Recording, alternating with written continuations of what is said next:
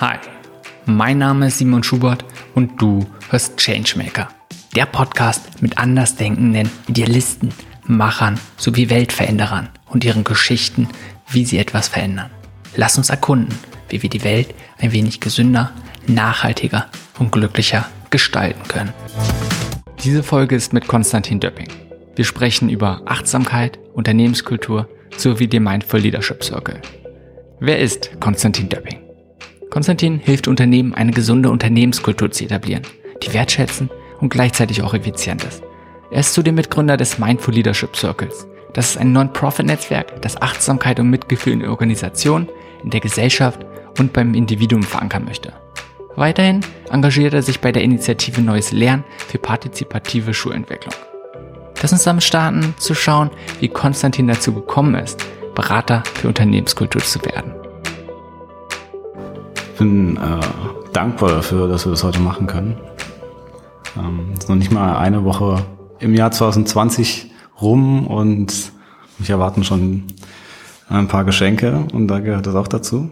Ähm, ich bin vor über acht Jahren nach Berlin gezogen, komme eigentlich aus Karlsruhe und habe damals nicht so recht einen Plan gehabt, was ich machen will. Und habe dann angefangen zu studieren, zuerst an der TU und dann bin ich später an eine Hochschule gegangen, habe Marketing studiert, habe lange in der Agenturwelt gearbeitet, Modebranche, später Polit Politik, politische Kommunikation und habe dann eigentlich schon im Jahr 2017 für mich beschlossen, dass das nicht mehr das ist, was ich machen möchte. Und habe dann auch gekündigt, zusammen mit meiner Freundin damals, die ähm, auch dann ihren Job gekündigt hat und wir haben uns auf eine kleine Reise begeben und uns die Frage gestellt, was wir denn wirklich machen wollen. Beziehungsweise ich habe sie mir vor allem gestellt, was ich machen will. Und habe dann mal reingespürt und, und überlegt, welche Talente ich habe, welche Erfahrungen ich gemacht habe.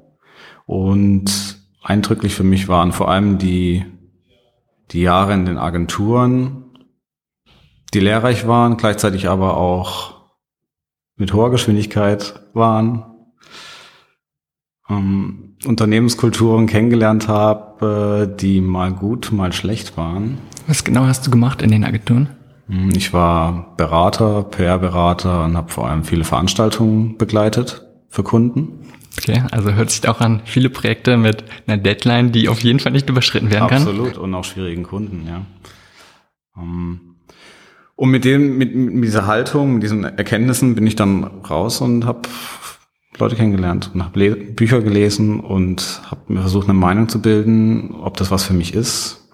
Und habe vor allem, ähm, das war, das war auch eine schöne Sache, die ich dann auch herausgefunden habe. Früher in der Schule war ich gut, wenn ich vor Leuten gesprochen habe. Ja, ich habe es genossen, Referate zu halten und habe mich da wirklich dran erinnert, was ich damals als Kind gerne gemacht habe und dachte mir, wow, wie wäre es dann, wenn ich das auch mal wieder zum Leben erwecke? Weil ich weiß, dass ich darin gut bin und dass es mir Spaß macht. Und dann kam mal eins zum anderen und dann dachte ich mir, hey, ich will nicht mehr den ganzen Tag in der Agentur sitzen. Nein, ich möchte vor Leuten sein. Ja, ich möchte mit Leuten arbeiten und mit denen, was weiß ich, Workshops ähm, machen. Ich möchte sie beraten. Ich möchte unterwegs sein. So. Und so kam eins zum anderen. Dann kam noch meine Achtsamkeitspraxis dazu.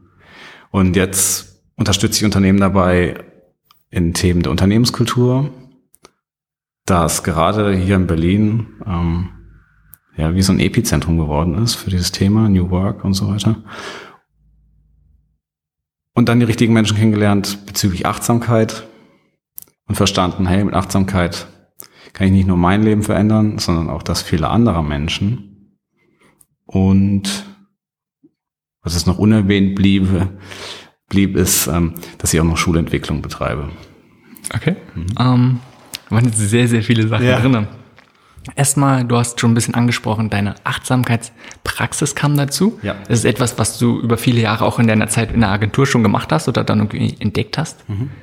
Ja? Tatsächlich habe ich es auch, auch in der Schulzeit ge ge gefunden. Ja, ich war damals mit der Schule in einem buddhistischen Zentrum in Karlsruhe und haben da einmal an einem Nachmittag eine Führung bekommen und eine Meditation angeleitet bekommen.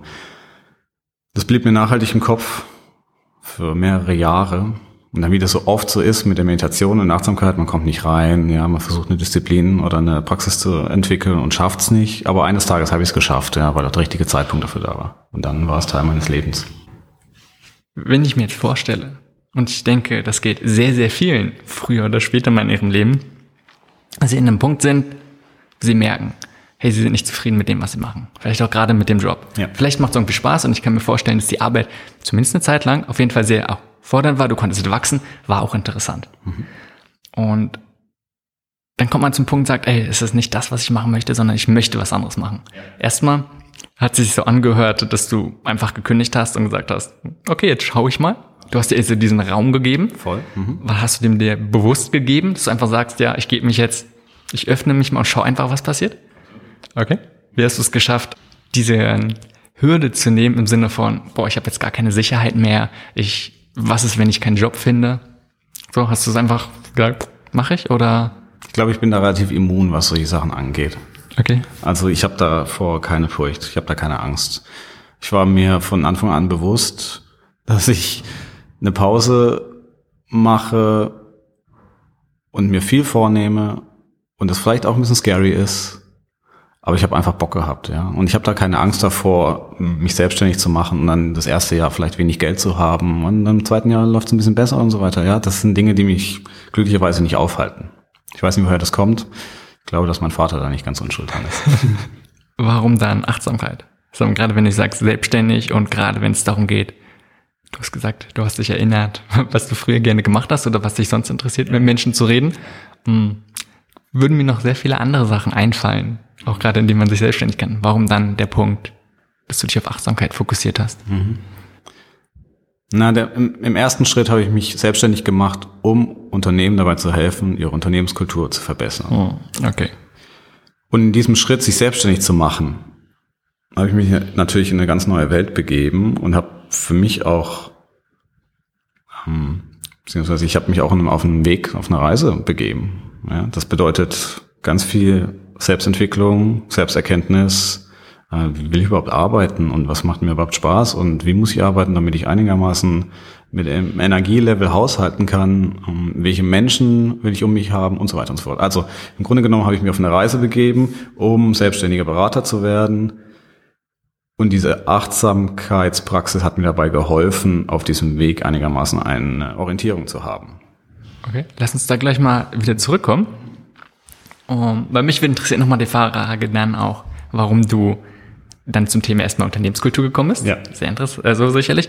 Und davor können wir uns vielleicht erstmal angucken, was ist es, was du jetzt erreichen möchtest? Im Prinzip, was treibt dich jetzt an?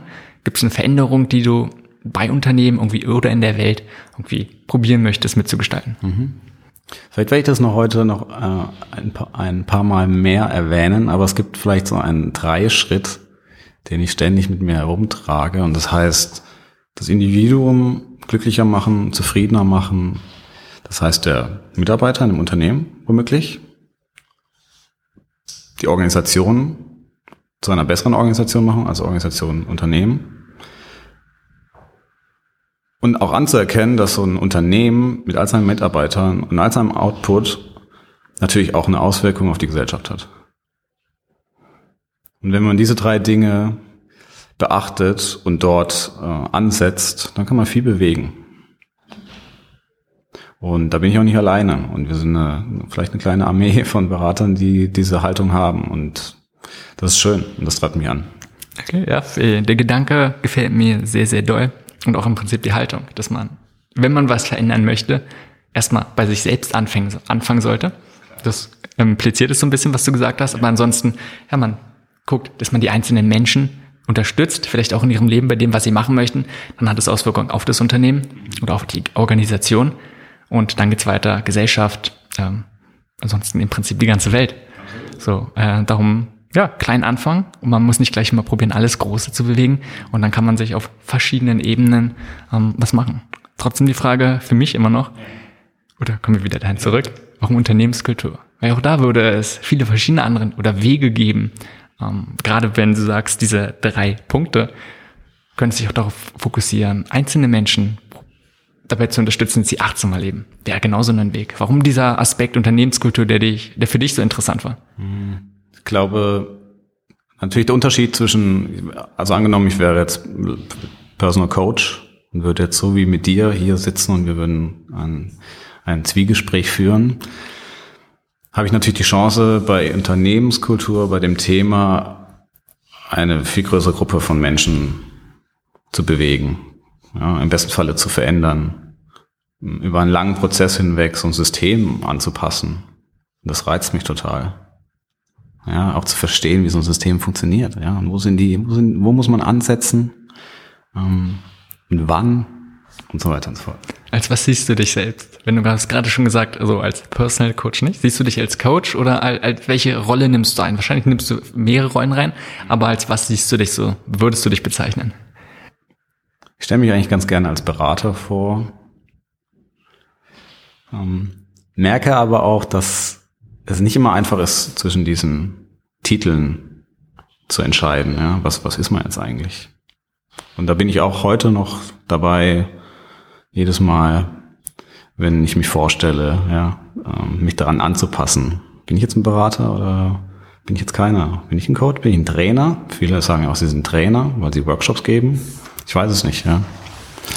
Ja, ähm, je nachdem, das, was ich meinte, äh, mir gefällt der Gedanke auch. Also ich sag mal, mir geht's ähnlich. Ja. Ähm, für mich ist, ich arbeite auch mit Leuten dann zu einzeln, das ist dann was anderes, sondern ist es oft ein Coaching zum Beispiel. Was mir im Unternehmenskontext gut gefällt, ist der Begriff vom Facilitator. So, ne? oder vielleicht auch sonst auch Begleiter, kann ich mir auch vorstellen.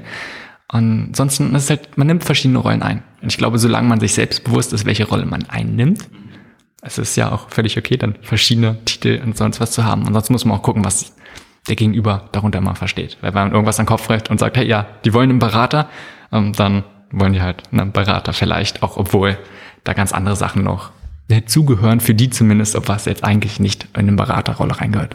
Ja, völlig okay. Im Endeffekt ist es auch nicht so wichtig. Ja, also ich habe noch nie eine Ablehnung erhalten aufgrund meines Titels. Ja. Ich, nee, ich unterstütze Unternehmen. Finde ich, ne, ja. finde ich halt eine sehr, sehr interessant auch immer. Welches Selbstbild hat man dann? Welche Rolle nimmt man ein? Auch gerade wenn es darum geht, sowas, auch ein Wort, was du gesagt hast, das System irgendwie probieren, dort Veränderung zu nehmen oder zu, das System dabei zu unterstützen, dort, dass Veränderungen passieren. Und kommen wir nochmal zurück. Du, du hast also gesagt, was ich so raushöre aus deinen Erlebnissen in der, in der Agentur oder in den mehreren, deine Erlebnisse haben da sicherlich einen großen Einfluss darauf gehabt, dass du sagst, okay, du möchtest das Unternehmen dabei unterstützen, es vielleicht auch anders zu machen, ja.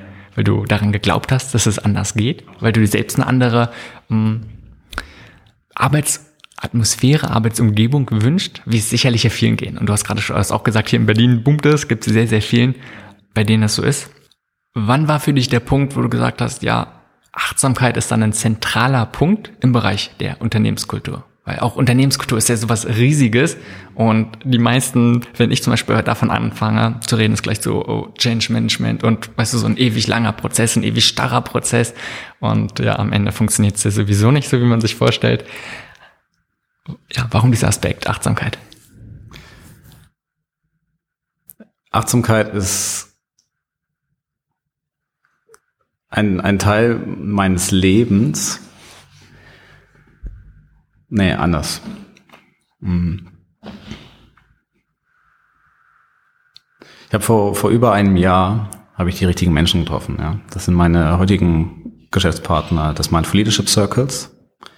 Das sind Jana Heusen, Nico Röhmpagel und Daniel Rieber und mittlerweile auch Lena Sievers. Wir haben unsere erste Praktikantin. Und erst in Kontakt mit den dreien, mit denen ich dann zusammen gegründet habe, hat sich diese Idee erst entwickelt. Man kann Achtsamkeit dafür auch anwenden, ähm, um Unternehmen zu, ja, zu, zu, zu verbessern, sage ich jetzt mal. So, es war eigentlich lange Zeit was meine eigene Praxis. Und dann habe ich verstanden, okay, wow, ich mach, ich bin schon Berater für Unternehmenskultur und ich steh, bin schon in, in, dem, in dem Thema drin. Jetzt kann ich auch noch meine eigene Achtsamkeitspraxis hier einfließen lassen und kann dieses Vehikel dafür benutzen, um auch noch meine eigene Achtsamkeitspraxis zu, zu verbessern, ja, und mich selbst auf eine persönliche Reise zu begeben und dabei auch noch anderen Menschen helfen. So. Und Achtsamkeit gibt uns halt die Möglichkeit, in einem Unternehmen zuerst mal beim Menschen anzufangen. Das heißt, wenn wir als Berater in ein Unternehmen gehen, könnte man sagen, naja, dann versuchen wir doch mal zu verstehen, wie dieses System funktioniert. Und formen die Strukturen um. Bieten Homeoffice an und hoffen, dass die Mitarbeiter zufriedener werden. So, aber welcher Schritt fehlt denn davor? Der Schritt, der davor fehlt, ist bei Menschen eben anzufangen und seine Haltung mal zu beleuchten. Und die Haltung, die auch von der Führung ausgestrahlt wird vor allem. Ja, wie, wie, wie arbeitet denn die Führungsriege mit den Mitarbeitern? Wie wird denn kommuniziert? Und da hilft Achtsamkeit ungemein, weil sie öffnet. Wenn wir Achtsamkeitsworkshops geben, dann öffnen wir zuerst einmal.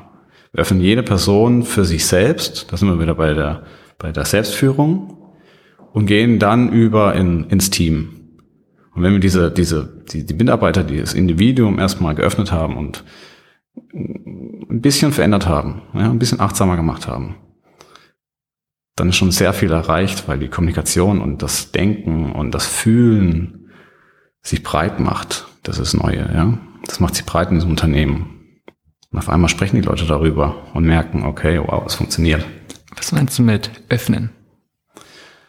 Hm, man könnte einen Achtsamkeitsworkshop folgendermaßen aufbauen, dass man zuerst mal Selbstwahrnehmung schult. Wir haben ein unfassbar fleißiges Hirn, das uns ständig dazwischen quatscht und uns Geschichten erzählt und unser Wohlbefinden beeinflusst und unsere Gefühlswelt. Und diese Selbstwahrnehmung erstmal zu schulen, ermöglicht der Person zu verstehen, wow, ich bin nicht meine Gedanken und ich bin auch nicht unbedingt meine Emotionen. Und das ist ein Teil der Öffnung, ja. Das heißt, auf einmal kriegen die, diese Menschen die Möglichkeit an, an die Hand, sich selbst zuzuhören. Und darüber natürlich auch Empathie zu entwickeln. Ja, wenn ich so, wenn ich so denke und so fühle, dann wird es dem anderen genauso gehen dann wird er auch ein, ein fleißiges Hirn haben, das ihm Geschichten erzählt. Und dann kann man auch ganz anders miteinander sprechen. Ich denke, dass das ein ja, sehr, sehr wertvoller Weg ist, das zu gehen. Weil oft ist es ja so, man probiert gleich irgendwie in die Umsetzung zu gehen, irgendwelche neuen Methoden oder irgendwas zu machen. Und gerade auch, nehmen wir auch ein anderes Beispiel, wenn man probiert, dass Menschen sich gesünder verhalten einfach einen gesünderen Lebensstil haben, und es kann jetzt im Individuellen sein oder auch im Unternehmen, dann kann man da auch alle möglichen Sachen rangehen. Aber wenn man es nicht schafft vielleicht, oder wenn die meisten dann, auch die Mitarbeiter, gar keine Wahrnehmung für sich selbst haben und für die eigenen Bedürfnisse überhaupt, da wird es oft schwer. Und dann kann es sein, dass viele Maßnahmen oder viele Strategien dann einfach zu kurz passen. Darum ist es, glaube ich, in der Hinsicht sehr, sehr wichtig, erstmal da anzufangen zu gucken, okay, was ist denn jetzt? Wie geht es mir? Was fühle ich? Was denke ich? Was habe ich? Was ist der nächste Schritt? Aus der Selbstwahrnehmung? Dann, wie du vorgehen würdest, wenn du sagst, ähm, ein, ein Weg, eine Herangehensweise ist, mit der Selbstwahrnehmung anzufangen. Ähm, was sind so andere Stellschrauben, die du siehst, die wichtig sind? Naja, aus der Selbstwahrnehmung kann man eben Selbstführung ableiten. Das heißt, wenn ich sehe, was ich denke, dann kann ich auch in gewisser Weise kontrollieren, was ich denke und wie ich mich fühle. Beziehungsweise ich kann dann auch lernen, gewisse Hebel anzusetzen. Und kann eben dadurch, dass ich mich selber besser kenne, kann ich eben mehr Empathie entwickeln lassen. Ja, das ist eine andere Art der Kommunikation, wenn sie empathischer ist, folglich. Und kann daraus Führung entwickeln, eine andere Art der Führung. Und die Führungspersönlichkeit in den Unternehmen, die sind erstens Multiplikatoren und zweitens sind sie leider auch nicht als Führungspersonen auf die Welt gekommen. Und wenn wir uns mal die ganzen Herausforderungen ansehen, die ein Unternehmen hat, und wenn wir uns die Herausforderungen ansehen, die unsere Gesellschaft hat, dann müssen wir ganz ehrlich sagen, das werden sehr viele schlechte Entscheidungen getroffen in Unternehmen und in der Wirtschaft und der Gesellschaft und in der Politik. Und diese, und diese Entscheidungen werden schlecht getroffen, meiner Meinung nach, weil wir nicht in der Lage sind zu verstehen, ob wir Entscheidungen treffen aufgrund unserer Haltung oder aufgrund unserer Geschichten, die wir uns erzählen. Also was ich daraus höre, ist dadurch, dass wir schaffen, uns selbst zuzuhören, ja. vielleicht auch eine gewisse Distanz zu unseren Gedanken, aber genauso auch zu unseren Emotionen zu haben, können wir verhindern, dass wir einfach irgendwie reagieren und dann einfach Entscheidungen treffen, die ja nicht unbedingt genau mit dem übereinstimmen, was wir eigentlich wollen. Ja. Reicht es, Achtsamkeit reinzubringen? Also was ist deine Erfahrung? Reicht es, Achtsamkeit reinzubringen und dann verändert sich ein Führungsstil oder verändert sich gleich die ganze Unternehmenskultur? Reicht es? Ist es oder ist es einfach nur ein Anfang und dann muss man schauen, wie sich entwickelt? Es ist sicherlich nicht das Allerheilmittel. Es ist aber ein guter Weg. Und wenn man sich mal vergewissert, dass wir Menschen mit, mit menschlichen Bedürfnissen sind, die in einem Unternehmen durchaus zu kurz kommen, und diese menschlichen Bedürfnisse, die liegen eben in der Kommunikation mit anderen Menschen. Ja, wir sind, wir sind Rudeltiere, wir brauchen Menschen um uns herum und wir möchten gewertschätzt werden und wir möchten gehört werden. Und wenn das in einem Unternehmen zu kurz kommt, dann leiden die Mitarbeiter und dann leidet das Unternehmen. Und was wir eben machen können über die Achtsamkeit, ist eben diese Verbindung wiederherzustellen. Deswegen ist es ein sehr äh, machtvolles Tool und es funktioniert. Einerseits sagst du, okay, wir haben alle Menschen haben Bedürfnisse, klar, logisch. Und nicht immer werden die wirklich gut in einem Unternehmen, ich sag mal, befriedigt. Und das sind Sachen wie Anerkennung zum Beispiel oder auch genauso ein Gefühl nach Gemeinsamkeit. Und sicherlich probieren sehr viele. Und genauso könnte man sagen, oh, man probiert irgendeine gewisse Belohnung zu geben in Form von mehr Geld. Und gerade, gut, neue Arbeit, New Work, sagt es ja schon, dass das nicht wirklich funktioniert. Mehr Geld ist keine wirkliche, mh, hm, ja, führt nicht zu mehr Motivation. Und vor allem ist die Frage, ob man sowieso motivieren möchte oder nicht eher inspirieren möchte. Trotzdem nochmal für mich dieser Punkt, wie, welche Rolle spielt einfach, wenn wir achtsamer sind? Weil nur weil wir achtsamer sind, heißt ja nicht, dass wir automatisch handeln, sondern ja, wir sind uns vielleicht mehr bewusst in dem, was wir tun. Trotzdem, welche Möglichkeit. Wir, wir haben es schon so ein bisschen angesprochen, aber mich interessiert einfach deine Meinung. Was denkst du, wozu, welche Macht vielleicht oder welche Rolle spielt es, wenn wir wirklich denn alle achtsamer wären? Wenn wir uns mal vorstellen, wir haben ein Unternehmen, wo alle Mitarbeiter machen jetzt ein Achtsamkeitstraining, sind auf einmal alle ganz achtsam. Ähm, was würde sich dadurch alles verändern? Na, wie gesagt, die Kommunikation würde sich untereinander verändern. Es würde sich verändern, dass ein Individuum versteht, welche, welche, welche Umgebung er braucht, um gut arbeiten zu können, weil er versteht, ähm, wann er an seine Grenzen kommt. Ähm, die Burnout-Raten steigen. Wir hätten die Chance, bessere Entscheidungen zu treffen. Oder lass uns nochmal umschwenken zu dem Punkt von Unternehmenskultur. Und das ist, glaube ich, was, wo viele sagen an sich, hey, ja klar, wollen wir eine bessere Unternehmenskultur. Mhm. Doch wenn es dann darum geht, was zu verändern, ähm, dann wird es schwer. Wie ist deine Erfahrung? Wie groß ist die Bereitschaft, wenn wir jetzt hier mal zum Beispiel auf Berlin gucken, von Unternehmen wirklich was dort zu tun? Und was sind also die größten Herausforderungen im Bereich der Unternehmenskultur? Ich habe schon das Gefühl, also ich treibe mich vor allem in der Agenturwelt herum, dass es da ein Verständnis dafür gibt, dass es ein wichtiges Thema ist ich denke, das hängt auch sehr viel damit zusammen, dass Agenturen eine junge Belegschaft haben. Eine Belegschaft, die anders denkt als noch vor zehn Jahren. Und dass erkannt wird, dass man handeln kann und vielleicht auch muss. Und die Herausforderungen sind, liegen oft in der Zeit, liegen oft darin, dass schnell Ergebnisse erwartet werden. Und was man auf der einen Seite natürlich sehr gut verstehen kann, weil die Unternehmen nicht viel Zeit haben. Gleichzeitig ist es aber auch so, dass man, wenn man ein System etwas anpassen äh, möchte, dass es halt einfach auch Zeit braucht. Ja, und ähm, es viele, viele Stellschrauben gibt, an denen man drehen kann. Wie begegnest du dem, wenn ein Unternehmen sagt, hey, ja, wir wollen aber Ergebnisse sehen? Letztendlich, man kann einen Workshop machen und ich denke, man hat schon direkt einen einigermaßen Ergebnis, sondern die Menschen können sich anders fühlen. Und gerade wenn man schafft, zum Beispiel die Selbstwirksamkeit von den Personen oder von den Mitarbeitern, von den Teilnehmern des Kurses positiv zu beeinflussen, ja. dann hast du ja sofort ein Ergebnis. Ist das, wovon du sprichst, oder ähm, sagst du, hey, Nee, wir wollen, dass ich es auf unserem, wir wollen einfach, das ist mir ganz klar, dass wir mehr Geld verdienen, dass sich darauf auswirkt sofort. Mhm. Ähm, ja, ist unterschiedlich, klar. Also jedes, jeder Workshop ist schon eine Intervention, egal wie das Ergebnis aussieht. Ja, da wird auf jeden Fall irgendwas freigelegt. Man kann es natürlich auch messen. Ja. Es, es, gibt verschiedene Tools, wie man sowas messbar machen kann. Man könnte mit einer Umfrage äh, am Anfang beginnen und mit einer Umfrage am Ende und äh, gegenüberstellen. Äh, es gibt einen Net Promoter Score, der äh, relativ aussagekräftig ist und sagt, äh, wie, die, wie die Mitarbeiter vor und nach der Intervention denken und, und, und sich fühlen. Mm. Und gleichzeitig ist es halt einfach wichtig, einen engen Draht zur Geschäftsführung zu haben und die Geschäftsführung dabei zu haben und ihnen auch nichts vorzumachen. Denn es bringt nichts, ähm, zu sagen, ja, wir werden, wir werden, wir werden alles erreichen, was, was ihr wollt, wenn ihr mir nur folgt. Ja. Oder wir werden alles erreichen, wenn wir einfach so weitermachen. Das stimmt auch nicht. Ja.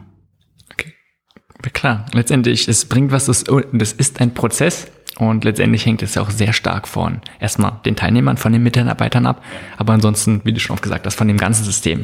Weil du bei meinem sagt jetzt, bringt eine kleine Sache rein, wird sich ja nicht auf einmal alles komplett ändern und alle Probleme würden auf einmal verschwinden. Da ja. muss man da gucken. Führung ist eben, das ist halt das, das, ähm, das ist der Hebel, an dem man ansetzen muss. Ja, den muss man immer dabei haben, den muss man immer bedenken. Okay, wie, wie gehst du daran? Wenn ich mir jetzt vorstelle, du, du hast ein kleines Unternehmen, du hast zum Beispiel eine kleine Agentur mit einer Handvoll von Mitarbeitern oder ein paar Dutzend. Ja. Was würdest du machen? Was wäre, während das, dass du sagst, hauptsächlich ab und zu einfach mal ein paar Achtsamkeitsseminare, Workshops, wo den einerseits den Mitarbeitern vielleicht beigebracht wird, wie sie achtsamer sein können, einfach im Alltag, in ihrem privaten Leben, aber vielleicht auch im Berufsalltag, in der Kommunikation mit anderen Menschen. Dann, du hast es oft schon gesagt, in der Führung, also vielleicht nochmal was Spezielles für die Führungsperson, für die Führungsabteilung oder was sind da noch andere Maßnahmen, vielleicht auch Hebel, die du einfach ansetzen, die du benutzt? Hm. Na, was ich ganz gerne mache, sind Kernteams aufzubauen in Unternehmen, die aus, aus verschiedener, aus verschiedenen, natürlich Mitarbeitern aus verschiedenen ähm, Abteilungen stammen, ja, verschiedene Reifegrade haben. Im besten Falle ist noch irgendeine Führungskraft in diesem Kernteam drin, die auch nach meiner Anwesenheit noch den Prozess weiterführen können und die vor allem auch den, die, die, die die positive Einstellung zu diesem Prozess haben und den weiterführen möchten und die auch von vornherein mitgenommen wurden, um am Ende auch ohne mich weiterzumachen. Ich denke, das ist ein ganz, ganz wichtiger Punkt, den ich halt auch immer wieder sehe bei Maßnahmen. Selbst bei so gerade bei Organisationen, ich sag mal bei Individuen ja genauso, aber besonders, wenn man halt ein System hat und es hat ja genauso Gewohnheiten. Wenn du einmal eine Maßnahme machst, dann hat sie meistens keine wirklich langfristige Wirkung. Ja sondern das, wovon du sprichst, ist irgendwie probieren, dass man langfristig was ändert, dass es eine langfristige Wirkung hat. Und idealerweise wäre es sicherlich, wenn du sagst, hey, du gehst jeden Tag da rein oder zumindest jede Woche und machst irgendwie was. Ist meistens ja nicht möglich. Ähm, darum finde ich die Idee von den Kernteams sehr, sehr interessant. Erklär mal nochmal genau, du hast gesagt, du holst jetzt ähm, verschiedene Leute aus verschiedenen Abteilungen, verschiedene Rollen auch dort rein. Ähm, was noch? Also wie was ist die Aufgabe, sage ich mal direkt davon? Wie kann ich mir das vorstellen?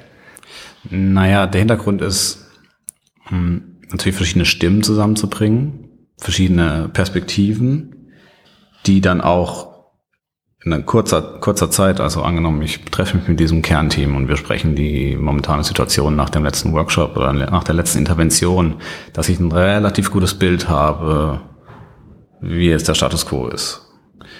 Ähm, das heißt, dieses Kernteam dient auch, also gerade, es hört sich ja an, also wenn es keine einmalige Intervention nicht nur ist, nicht nur, dass es darum geht, dass die dann diesen Prozess weiterführen, genau. sondern dass die vielleicht auch einfach eine Möglichkeit sind, besonders Feedback zu geben und diesen Prozess, also wenn du in einem Prozess die Unternehmenskultur einfach ein Unternehmen begleitest, sie dann immer wieder Feedback geben. So hört sich gerade an, oder? Ja, absolut, sie sind in Verantwortung. Sie sind in Verantwortung für ihre Mitarbeiter und für ihre Mitarbeiterinnen und ich begleite sie. Ja, und ich, ich befähige sie, dass sie es dann auch alleine weitertreiben können. Das heißt, du unterrichtest du die besonders nochmal, dass die dann selbst den anderen Mitarbeitern Achtsamkeitstraining oder irgendwie was beibringen können? Ja, da spreche ich jetzt weniger über Achtsamkeit, sondern über allgemeine Unternehmenskultur. Ja, die, also die Kernteams, die sind jetzt bei, beim Achtsamkeitsthema nicht vorhanden, sondern ähm, wenn es wirklich um strukturelle Dinge geht. Zum Beispiel, kannst du mir irgendwas so an einem Beispiel mal erklären oder an einem bestimmten Punkt, damit ich es mir vorstellen kann? Nein, und wenn ein Unternehmen beispielsweise die Teamgrenzen auflösen möchte, um Teams näher heranzuführen, dann mag das eine durchaus plausible und, und gute äh, Maßnahme sein, um wahrscheinlich die Wege kürzer zu machen, ja, um, um, um Absprachen schneller ähm, oder schneller zu ermöglichen. Aber erstens, wie sieht es aus? Wie soll das aussehen? Ähm, wie soll das funktionieren? Und wo, wo sind überhaupt die Herausforderungen? Wo sind die Stärken? So. Und da wir eben ein Zeitproblem haben und ich nicht immer da sein kann, nehme ich diese Mitarbeiter, dieses Kernteam eben mit dabei, ein Auge drauf zu haben. Und zwar ähm, seine, ja, die Sinne zu schärfen, ob, die, ob sie jetzt gerade noch auf dem richtigen Weg sind oder nicht. Und die anderen Mitarbeiterinnen und Mitarbeiter eben mitzunehmen, die vielleicht erstmal schleifen lassen, ja, die vielleicht den Sinn darin nicht sehen. So. Also eigentlich sind sie ein verlängerter Arm, solange ich noch da bin und irgendwann lasse ich sie. Okay, also im Prinzip, für mich hört sich auch, dass es darum geht, von Anfang an einen gewissen Kern von Leuten zu haben, die schon mal diese Bewegung, diese Veränderung auf jeden Fall ins Unternehmen mit ausbreiten, genau. es gibt nämlich, immer da sind. Es gibt immer die Menschen, die Lust drauf haben. Und es gibt immer die Menschen, die nicht so viel Lust drauf haben. Aber man muss sich eben darauf konzentrieren, es gibt Leute, die haben Bock drauf. Die musst du finden. Und dann kann sich langsam ausbreiten. Was ist deine größte Herausforderung gegenüber von der Führung an sich, sag ich der Unternehmensführung? Und du hast den oft, kann jetzt gesagt der Geschäftsführer sein, mhm. der sagt, er findet es gut, aber ist dann vielleicht doch nicht bereit, irgendwas zu verändern. Ich kann mir vorstellen, dass es relativ häufig vorkommt. Ähm, weil klar, wenn du jemanden hast, der sagt, hey, ja, wir wollen machen, und ja. für alles bereit. Ja. Ich sage vielleicht nicht für alles, ne, aber die sind dahinter und das ganze Unternehmen mehr oder weniger ist darauf ausgelegt und will mitmachen, dann, dann ist natürlich relativ einfach. Ich glaube, die Situation hat man halt nicht so häufig, sondern wie du schon meinst, es gibt vielleicht mal eine Abteilung, eine kleine, ein kleines Team, die sagt, hey, ja, die sieht, die haben Probleme oder auch vielleicht eine andere Abteilung hat Probleme und die Unternehmenskultur ist nicht gut, aber ist wirklich bereit, das anders zu machen und zu sehen, dass sie selbst was tun könnte, vielleicht, dass sie selbst verantwortlich dafür sind die Bereitschaft ist nicht so oft da, kann ich mir vorstellen. Ist das eine große, ist es etwas und wie würdest du dem begegnen? Also wie gesagt, ich arbeite oft in, äh, in Agenturen. Agenturen sind relativ klein. Und je kleiner das Unternehmen ist, desto eher spreche ich mit den Geschäftsführern anstatt anstelle der, der HR-Abteilung. Wenn sie mich schon mal einkaufen und reinholen, dann habe ich auf jeden Fall die Möglichkeit, das anzusprechen. Und ich gehe eigentlich immer mit der Haltung rein, wir können wenig, nur wenig verändern, wenn wir nicht über Führung sprechen. Und ich kann Ihnen aufzeigen, mit Hilfe einer Umfrage oder anderen Tools, kann ich Ihnen aufzeigen, wie, die Lage gerade ist. Und ich kann ableiten für Sie, was das für Führung bedeutet. Und ich kann hoffen, dass Sie es verstehen. Manchmal verstehen Sie es, manchmal nicht. Und es gibt bis zu dieser Grenze, wo sie es vielleicht nicht verstehen, nicht akzeptieren und nicht bereit sind, ähm, etwas zu ändern an sich selbst und an ihrer Führung. Da kann man Dinge verbessern und danach ist Schluss. Und das sage ich dann auch. Okay. Und gerade selbst wenn man vielleicht sich bewusst wird zu sagen, ja, Führung ist eine große Rolle und wir haben das Potenzial daran, was zu ändern. Es ist ja nicht leicht. Weil auch da wieder, du hast halt diese eingefahrenen Situationen und auch gerade einen Mensch, wenn ich mir vorstelle, der verändert nicht auf einmal sein Verhalten.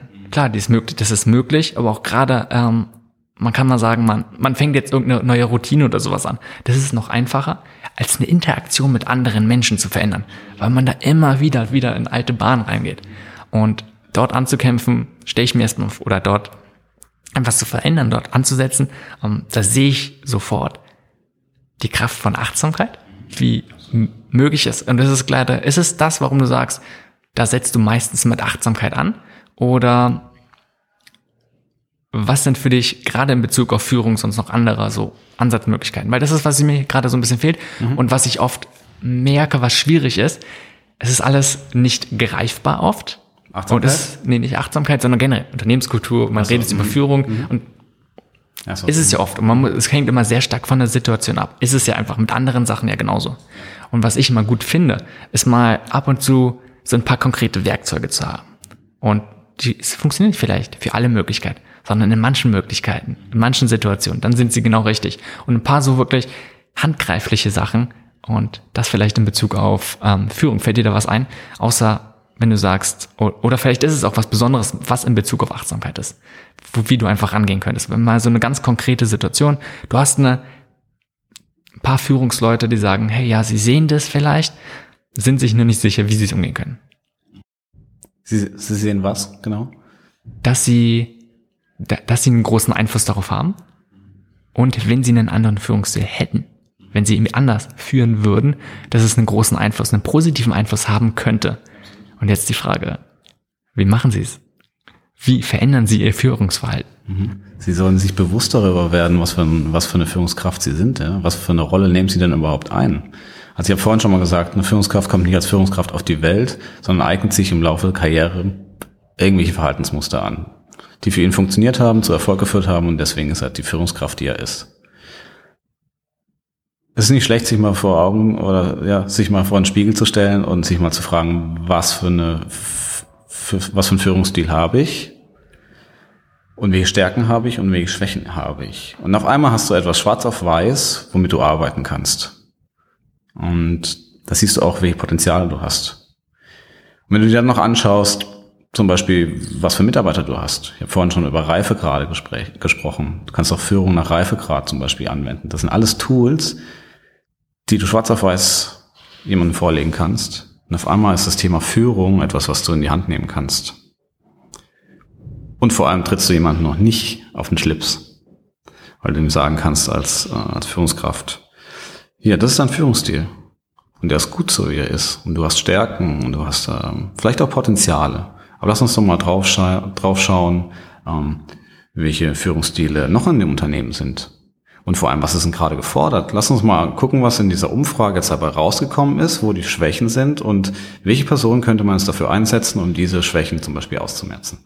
Auf einmal spielst du Schach, ohne jemanden ähm, zuerst mal, ohne jemanden verändern zu wollen.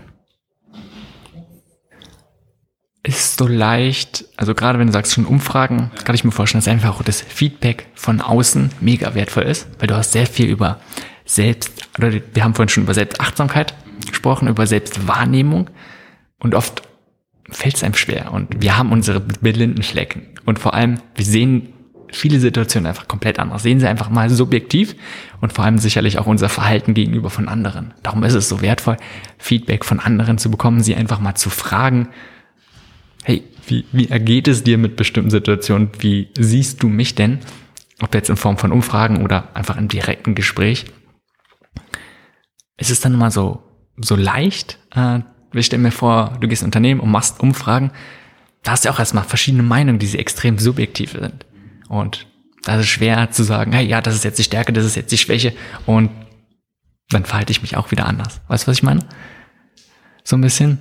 Ähm, Du meinst quasi von, von groß, also von dieser Umfrage wieder klein zu werden, zu sagen, hey, hier, Führungskraft, äh, passt dich mal an. Mhm. Nee, ist natürlich nicht einfach. Und ich muss auch ganz ehrlich zugeben, ich bin noch kein Führungskräftecoach. Ja, also ich versuche in, ich versuche das, das Thema Führung in, mein, in meiner Arbeit in Unternehmen im Blick zu behalten. Und ich bin mir sicher, dass ich da was bewegen kann. Und dass ich da auch was, ja, ich kann auch Führungskräften helfen. Aber ich kann sie nicht, also das ist nicht meine Aufgabe, ich kann sie nicht auf eine, auf eine Reise schicken. Ich könnte sie mit Achtsamkeit, könnte ich sie auf eine Reise schicken. So. Aber ähm, ich werde dafür angefragt, um Unternehmenskultur zu verändern, oder ich werde dafür angefragt, um Achtsamkeit-Workshop zu geben. So. Die Verbindung habe ich bisher noch nicht herstellen können. Die habe ich in Unternehmen noch nicht herstellen können, weil sich ein Unternehmen darauf einfährt, einschießt, das zu machen oder eben das. Und wir sind gerade, als gerade was das Thema Mindfulness Achtsamkeit angeht, wir sind noch sehr am Anfang. okay, inwiefern? Die Akzeptanz ist jetzt bei manchen Unternehmen da. Manche Unternehmen erkennen gerade, es könnte funktionieren. Das lasse es uns mal machen. Gleichzeitig gibt es viel Kritik. Ähm, wir leben hier in Berlin in einer unglaublichen Blase. Und dort, wo ich herkomme, mm, da ist das Thema noch nicht so angekommen. Mhm. Was würdest du dir denn wünschen, wie Unternehmen mit Achtsamkeit umgehen oder generell von wegen Unternehmenskultur? Aber wenn du mal sagst, so, und klar, wir können nicht die Welt auf einmal verändern. Und in Berlin, wir können ja erstmal da hier so bleiben, weil in irgendwelchen anderen Städten ähm, sieht es oft sicherlich komplett anders aus, wie du gerade schon sagst. Mhm. Aber was, was würdest du dir denn wünschen? Was wären denn einfache Möglichkeiten, wie ein Unternehmen, wie auch vielleicht die einzelnen Mitarbeiter, wie, was könnten die verändern? Also im Grunde wäre mir schon viel geholfen, wenn immer mehr Unternehmen verstehen würden, dass Unternehmenskultur für sie ein Asset ist. Das ist keine, das ist keine Ausgabe in ihrer Bilanz, sondern auf lange Sicht ist es ein Wettbewerbsvorteil für sie. Ja, da mal den Blick drauf zu werfen und das zu verstehen, das würde, sie würden sich einen großen Gefallen tun und äh, mir als Berater offensichtlich auch. Ähm, und wenn wir über die Mitarbeiter sprechen, ja, wenn wir über Achtsamkeit wieder sprechen, dann können wir den Mitarbeitern natürlich auch über die Achtsamkeit ein Tool an die Hand geben, um zu verstehen, ähm, ob sie diese Unternehmenskultur noch weiter tragen möchten, weil sie wissen, ob es ihnen gut tut oder nicht. Ja, ähm, und man könnte sie da, damit anregen, ja, bottom-up was zu bewegen in dem Unternehmen. Also wenn wir noch über Achtsamkeit sprechen und, und, und, und verstehen, dass wir die, die Menschen öffnen und ein Verständnis ihnen an die Hand geben für sich und für die anderen Menschen, dann geben wir auch gleichzeitig diesen Menschen ein Tool an die Hand, auch was zu verändern. Ich finde sehr interessant. Erstmal, oder sehr, sehr wichtig, von wem du sagst, dass es Unternehmenskultur nicht als Ausgabe zu sehen, sondern ja, letztendlich genauso wie die Mitarbeiter sind es ja das, was das, der größte Wert von einem Unternehmen ist. Sie, sag ich mal, bringen den größten Wert und genauso deswegen sollte man schauen, wie können die am effizientesten arbeiten vielleicht, wie können die am produktivsten sein und dazu gehört genauso einfach, wie geht's denen gut, wie können die gut miteinander arbeiten, aber wie sind die erstmal nicht nur krank, sondern wie gedeihen die Prinzip. Was, was brauchen die, damit es denen wirklich gut geht, damit sie ihre Arbeit gut machen? Ah, und das finde ich ja einen sehr, sehr interessanten Punkt, dass zu beobachten, diese Entwicklung, dass es so langsam immer mehr kommt bei Unternehmen. Aber in der Tat, es ist, glaube ich, noch eine sehr langsame Entwicklung, die bei vielen noch nicht so angekommen ist. Und vor allem muss die Entwicklung auch noch, ich sag mal, facilitiert werden. Ja, das ist immer noch meiner Meinung nach ein, ein sehr verletzliches Konstrukt, Genauso wie das Thema Achtsamkeit. Ja, da gibt's auch Kritiker. Man muss das man muss, also wir sind, glaube ich, in Berlin, in unserer Szene, sage ich mal, sind wir gut damit beschäftigt, dieses Thema zu entwickeln, ja, ähm, im Diskurs zu bleiben, auch zu definieren, was bedeutet denn Unternehmenskultur 2020? Wo soll die Reise hingehen? Wir sind junge Menschen, und wir wollen anders arbeiten.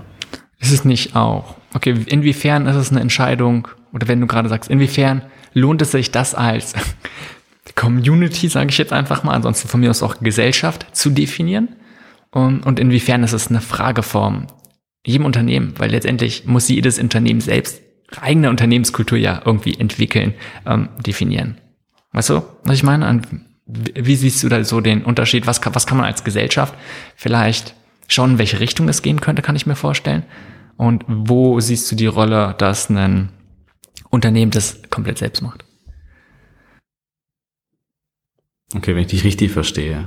Ähm, du sprichst gerade davon, welche Rolle nimmt die Gesellschaft ein? Hat sie, hat sie das Recht, so ein Unternehmen zu... Ich weiß nicht mal, ob es unbedingt so um Recht geht, sondern einfach nur, wo Möglichkeiten und Vorteile sind vielleicht.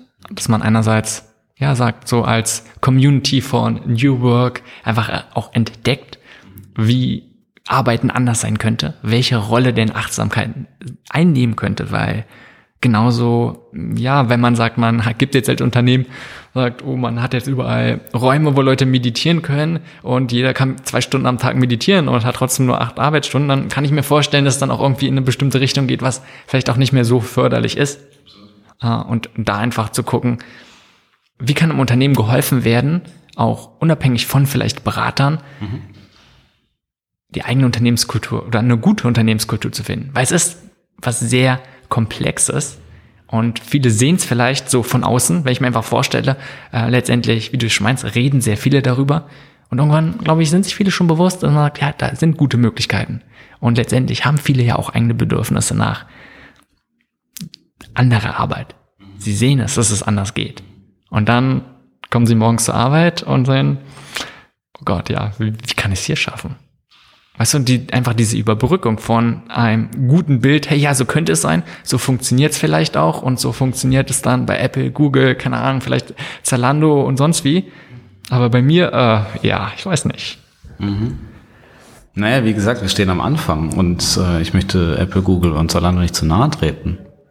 Aber mh, hm, sind sie wirklich die, die, die, die Flaggschiffe der Unternehmenskultur in 2020? Hm, das möchte ich mal in Frage stellen. Ja? Das heißt, im Grunde genommen sprechen wir eigentlich über Vorbilder. Da können wir auch gerne über den Mindful Leadership Circle sprechen, weil wir das auch gerne, weil, das, weil wir das auch als, als unsere Aufgabe sehen. Der Mindful Leadership Circle ist ein, ein Non-Profit äh, aus Führungskräften und Experten. Mittlerweile zwei, rund die 200 in Berlin, in Hamburg und in München. Das heißt, wir haben drei Chapter mittlerweile.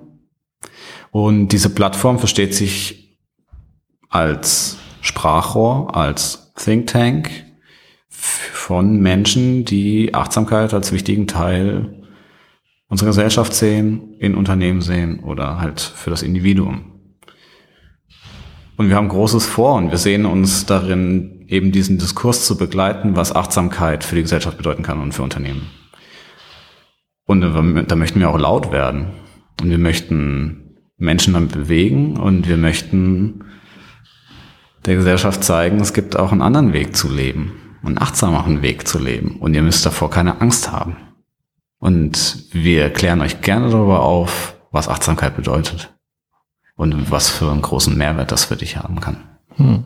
Also ich sehe es, darum auch gerade mir gefällt, wie gesagt, sehr dieser Aspekt von vom Individuum zur Organisation, zur Gesellschaft und dann zur ganzen Welt einfach und da einfach zu gucken, okay, wir haben verschiedene Möglichkeiten, wo wir ansetzen können und vor allem auch, dass jeder einzelne Mitarbeiter sehen kann, hey ja, ich, ich kann bei mir anfangen und es muss nicht alles von der Führung kommen, sondern ich kann gucken, gibt es noch andere Leute, die es eh nicht mögen. Ich kann erstmal gucken, bei mir komplett in meinem privaten Leben anfangen und dann langsam. Ähm, und wenn du in einem Team eine Veränderung machen.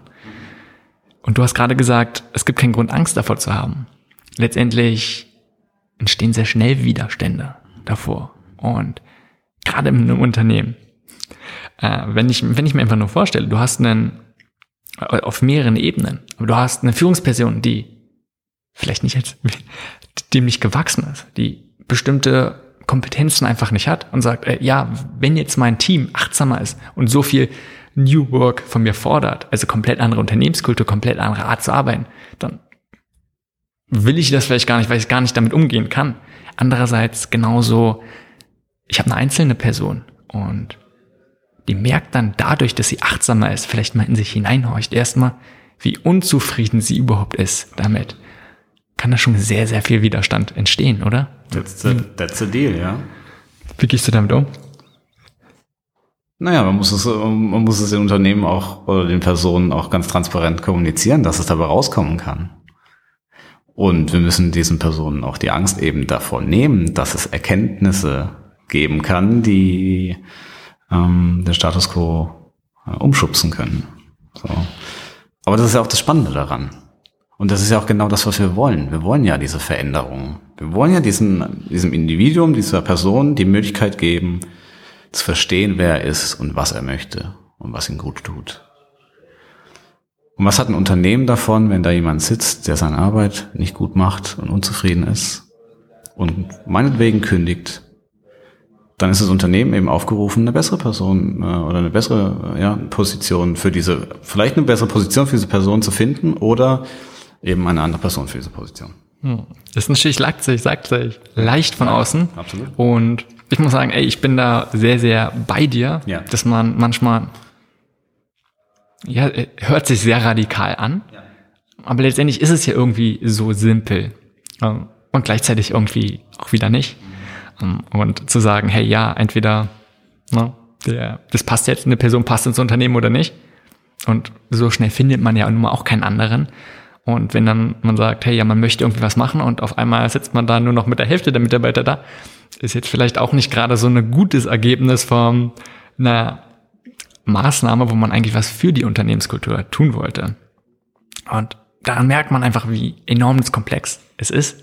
Was ich gut finde, ist das, was du oder was ich bei dir oft raushöre, dass man auch einfach ganz leicht anfangen kann. Und das ist bis bei Achtsamkeit, finde ich deswegen eine gute Maßnahme, dass man sagt, hey, wir müssen nicht gleich die ganze Kultur verändern, sondern hey, wir können einfach mal anschauen, erstmal überhaupt wahrzunehmen, wie es ist. Und ja, es kann große Auswirkungen haben, aber es ist ein relativ unterschwelliger Anfang erstmal. Mhm, absolut. Ja, klar. Es geht, es geht, es geht immer darum, äh, Ängste zu nehmen. Und ja, stell dir mal vor, ähm, also die Frage, wie, wie geht man denn mit seinen Freunden um? Wie kommuniziert man mit seinen Freunden, wenn man ein Problem mit seinen Freunden hat? Ja, man versucht vielleicht auch sanft mit diesen Menschen umzugehen und, und auf eine gewisse Weise achtsam ähm, sie darauf hinzuweisen, dass vielleicht die Kommunikation zwischen einander gerade nicht stimmt. So. Und was hindert uns daran, nicht auch so mit anderen Menschen umzugehen, die wir jetzt nicht unsere, äh, als unsere Freunde betiteln? Sehr gute Frage, die sich jeder definitiv mal stellen wollte. Wie siehst du, wie ist dein Eindruck? Werden wir als Menschen, als Gesellschaft achtsamer? Im Prinzip, weil du meintest schon, auch gerade jetzt, wenn wir es vielleicht mal auf nicht die Welt beziehen, sondern vielleicht auf Deutschland oder auch Richtung Berlin, die Themen werden, entwickeln sich und erregen immer mehr Bewusstsein, sag mal, bei immer mehr. Ist deswegen dein Eindruck, dass wir als Menschen jetzt mal sehr verallgemeinert achtsamer werden? Oder wie ist dein Eindruck? Das ist eine sehr gute Frage. Wenn ich eine Kristallkugel hätte, dann könnte ich es dir sagen. Ich habe die Hoffnung, dass es so wird. Gleichzeitig gibt es auch sehr viele Zeichen, die einem sagen, mm -mm, wir werden nicht achtsamer es geht, man muss ja gar nicht um die Zukunft sehen, sondern einfach mal, wenn du jetzt siehst und vor zwei Jahren oder vor fünf Jahren mal so ein bisschen, einfach die, die Entwicklung der letzten paar Jahre. Wie ist da dein Eindruck? Ja, ist interessant. Also in Berlin hat sich definitiv was getan. Da bin ich der festen Überzeugung. Wenn wir jetzt über den Tellerrand hinausschauen, wäre ich jetzt noch nicht so überzeugt davon. Ich glaube, dass wir die Chance haben in Berlin und vielleicht doch in Deutschland, was das Thema New Work angeht, was das Thema Achtsamkeit angeht, dass wir da eine, eine führende Rolle einnehmen können. Weil hier, gerade in Berlin, sehr viele tolle Leute sind, die sich mit dem Thema auseinandersetzen. Und wir als Mindful Leadership Circle können eben auch diese, diese, diesen Diskurs, wie gesagt, ähm, begleiten. Ähm, ja, unser, unser, unser Ansatz kann nur sein, dass wir weiter so machen und eben diese Entwicklung vorantreiben. Ich habe keine Antwort darauf, ob das jetzt äh, heute anders ist als noch vor zwei oder fünf Jahren. Ich glaube, ich würde mir damit keinen Gefallen tun, da jetzt eine Antwort zu geben. Mm, letztendlich geht's oft ja auch wieder nicht um eine richtige Antwort, wie es ist, sondern einfach, wie der Eindruck ist. Ich kann immer sagen, was mein Eindruck ist. Ja. Äh, ich habe den Eindruck, dass bei sehr vielen schon so ist, dass ein Bewusstsein da versteckt, dass es Leute definitiv, äh, ob es jetzt eine Achtsamkeitspraxis in welcher Form auch immer ist. Heißt jetzt nicht, dass man täglich meditieren muss. Und auch da gibt es viel. Letztendlich, es hat schon seit vielen Jahrzehnten das gegeben, aber ich denke, das nimmt zu. Ähm, hat verschiedene Gründe ne? und fängt an, dass es so wie Sachen wie Headspace zum Beispiel gibt, einfach Meditations-App, die es leichter machen. Gleichzeitig, was ich sehe, mit dem Aufkommen vom Smartphone, dass immer mehr einfach vor dem Bildschirm hängen. So, so viele Stunden, was absolut nicht achtsam ist und mehr oder weniger das ganze Leben so fremdgesteuert. Den irgendeinen Ton, irgendwas, irgendeine Nachricht ploppt oft auf dem Smartphone, die E-Mail, die jetzt gelesen werden muss und so, weißt du, man hat ständig Termine. Menschen sind eher beschäftigter mit Sachen und dadurch habe ich den Eindruck, dass es eher so eine, ja, eine Schere ist, die weiter aufgeht in verschiedene Extreme. Mhm. Unabhängig jetzt, ob es jetzt so ist. Stimmt, gebe ich dir recht. Ja. Und je nachdem, in welchen Bereich man wahrscheinlich so aufkommt. Äh, und da ist die Frage, was ich doch wieder interessant finde immer, und auch da wieder gibt es kein richtig oder falsch, was, sondern verschieden, einfach nur, was man möchte. Will man, wenn man sagt, man möchte zum Beispiel mehr Achtsamkeit reinbringen, sagen diese Leute, die dafür schon sensibel sind, weiter zu unterstützen? Oder gerade die, die noch nicht so sensibel sind, zu gucken, wie kann man die abholen? Wie kann man schauen, dass die zumindest eine bisschen mehr achtsamer werden oder sich ein bisschen mehr gesünder an irgendwie leben. Ähm, wie siehst du es da? Also was ist, wo ist dein Ansatz vielleicht ähm, oder was ist das, was mehr mit dir resoniert? Im Grunde, da, da diskutieren wir auch drüber. Das ist, äh, ist witzig, dass du die Frage stellst. Hm. Denn die Leute, die zu den Achtsamkeitsworkshops kommen, wir können die Leute, ja, die Mitarbeiter werden nicht gezwungen, dort teilzunehmen, sind natürlich in aller Regel die Menschen, die dafür schon offen sind. So. Und wenn wir darüber sprechen und wir sind auch uns dessen bewusst, dann ähm, sagen wir, ja, okay, wir, wir, wir helfen diesen Menschen, die dafür schon offen sind. Gleichzeitig, was wir auch merken, ist, dass sitzen dann trotzdem ein, zwei Leute, die sehr skeptisch sind, merken aber, ähm, ja, sie haben Probleme, sie haben Stress, würden gerne was tun. Und am Ende des Workshops, nachdem sie lange mit verschränkten Armen da saßen, merken sie vielleicht doch, ah, okay, es könnte was bringen, weil sich die anderen verändert haben. So. Und allein diese Inspiration, das ist schon wert, das zu machen. Ja. Also wir müssen diesen Menschen nicht umkrempeln, ja. Wir müssen ihn, wir können ihn einfach einmal anstoßen. Und was ich dabei sehr interessant finde, und es gilt sowohl für Individuen, aber auch genauso für Organisationen. Ja. Nicht alles muss sofort funktionieren.